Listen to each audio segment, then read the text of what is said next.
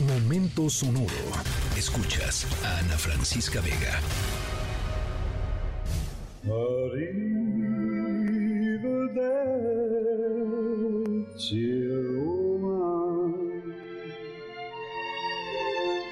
Goodbye, goodbye to Nuestra última historia sonora de esta semana inició hace más de 1500 años, pero apenas tuvo una actualización estos días, así que obviamente nos tenemos que ir a algún lugar con muchísima historia. Es por eso que hoy empezamos con Arrivederci, Roma, del cantante y actor italoamericano Dean Martin, que le ha dedicado más de una canción a sus raíces italianas. Y es que efectivamente nuestra historia sonora de hoy sucede entre las ruinas de la antigua Roma, una de las civilizaciones más poderosas de la historia que dominó a Europa por siglos hasta su eventual caída ante invasores extranjeros y la corrupción de sus gobernantes. Y es que los emprendedores romanos son todo un tema, cada uno más extravagante o cruel que el anterior, muchos de ellos pasaron a la historia como tiranos o como dictadores. En nuestra historia sonora de hoy nos daremos un paseo por la larga vida del Imperio Romano, ya que hoy les hablaremos de una excentricidad increíble de uno de sus emprendedores que fue descubierta por error recientemente.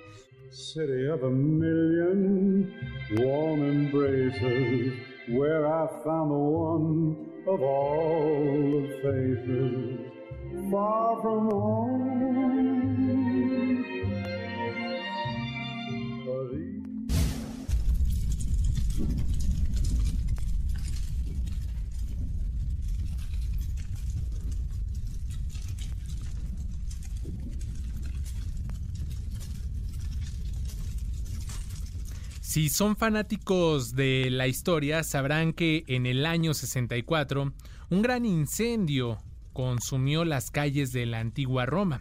Este fuego creció a tal tamaño y tuvo tal intensidad que se estima que destruyó alrededor del 70% de la gran ciudad.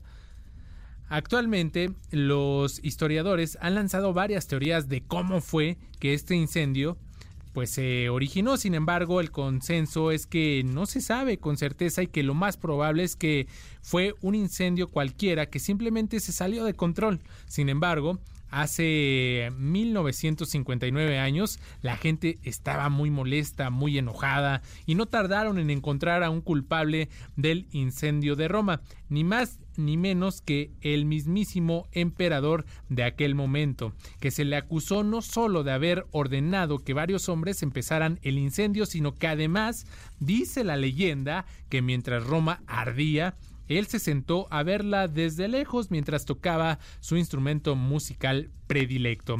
No se muevan porque en nuestro siguiente momento sonoro les diremos de qué emperador romano hablamos y cómo es que él su instrumento musical y la gran ciudad de Roma se relacionan con nuestra historia sonora.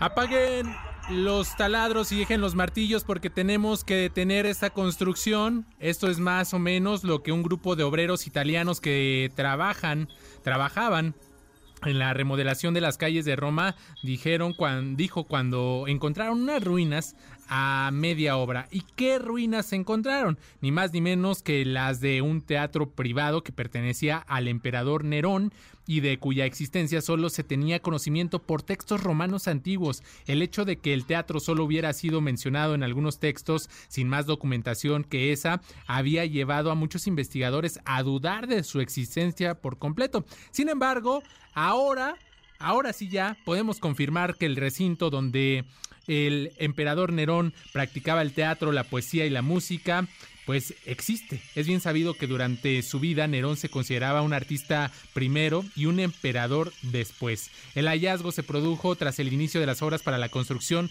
del estacionamiento del nuevo hotel en el patio del Palacio de la Rob Robert en un edificio renacentista levantado en el siglo XV sobre construcciones medievales. Los arqueólogos han encontrado elegantes pilares de marfil, decoraciones de oro puro y restos de atuendos que presuntamente el emperador habría usado para sus interpretaciones. Vaya momento sonoro, impresionante. Escríbenos en todas las redes. Arroba, Ana F. Vega. Francisca Vega, en MBS Noticias. Noticias.